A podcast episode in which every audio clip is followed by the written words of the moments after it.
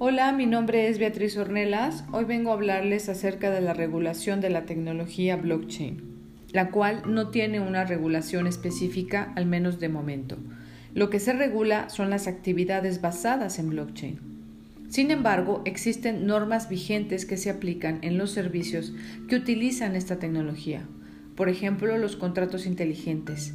Esta blockchain deberá de cumplir con la normativa contractual aplicable así como al Reglamento General de Protección de Datos, el cual el marco jurídico afecta al blockchain.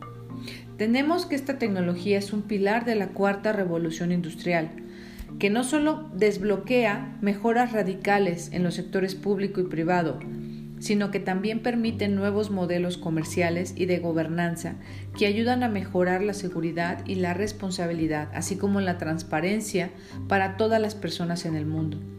El Consejo Global Blockchain del Foro Económico Mundial ha redactado los principios presidio para ayudar a salvaguardar la promesa de esta tecnología.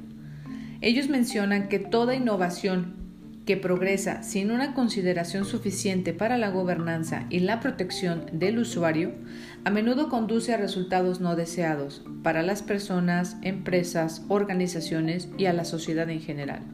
Por eso han desarrollado un mapa colectivo del territorio blockchain, en el que todos deseamos cuatro áreas sobre todo, transparencia y accesibilidad, interoperabilidad y acción, privacidad y seguridad, y por último, gobernanza y rendición de cuentas.